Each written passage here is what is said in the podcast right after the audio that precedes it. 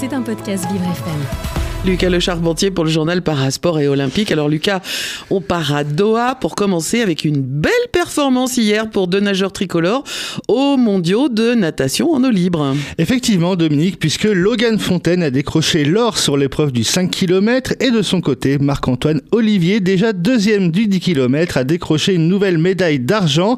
À 24 ans, il s'agit du premier titre mondial en individuel pour Logan Fontaine après sa deuxième place acquise en 2019 au dernier dernier championnat du monde à Gwangju, à Gwangju en Corée du Sud.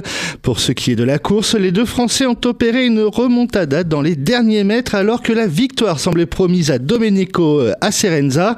Et dans le sprint final, Logan Fontaine et Marc-Antoine Olivier ont su dépasser l'Italien pour offrir un doublé historique au clan français. Cette performance confirme la réussite de ces mondiaux pour la délégation, pour la délégation française. De bon augure à six mois des Jeux Olympiques. Les deux hommes sont d'ailleurs d'ores et déjà qualifiés et prendront part aux 10 km, seule épreuve d'eau libre euh, euh, euh, au programme des JO.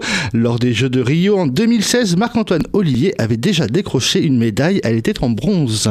Et après le Qatar, Lucas, direction la République tchèque, avec les championnats du monde de biathlon, qui ont démarré hier avec le relais mixte, et, et, ça a bien démarré. Et oui, Dominique et Anne, à Nové Mesto, où se déroule la compétition, c'est le relais bleu, blanc, rouge qui a brillé. En effet, pour cette première épreuve, Éric Perrault, Quentin Fillon-Maillet, Justine Brezas-Boucher et Julia Simon ont été sacrés champions du monde.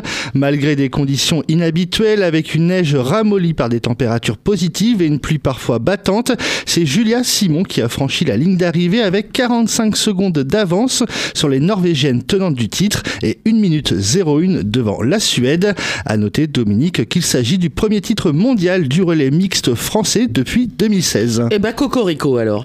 Lucas, vous nous parlez à présent des fan zones qui seront installées en Ile-de-France lors des Jeux Olympiques et Paralympiques. En effet, Dominique, alors où suivre les épreuves lors des Jeux de Paris, hors de chez vous et hors des enceintes sportives?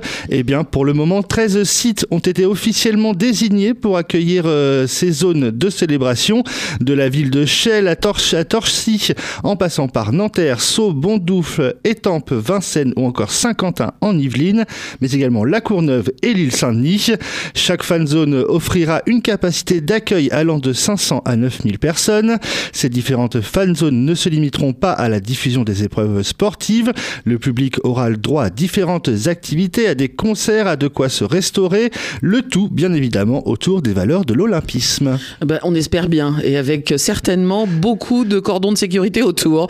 On termine, Lucas, avec une info concernant l'équipe de France. Eh oui, l'information est tombée hier. Didier Deschamps, le, le sélectionneur des Bleus, annoncera le 14 mars sa liste des 23 joueurs pour le prochain rassemblement international. Les Bleus recevront l'Allemagne et le Chili les 23 et 26 août et 26 mars prochain, pardon.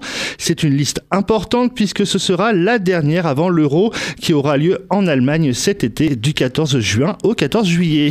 Eh ben, on va, euh, attendre cette annonce euh, avec impatience. Merci Lucas, le journal Parasport et Olympique. C'est euh, évidemment à retrouver en podcast sur C'était un podcast Vivre FM. Si vous avez apprécié ce programme, n'hésitez pas à vous abonner.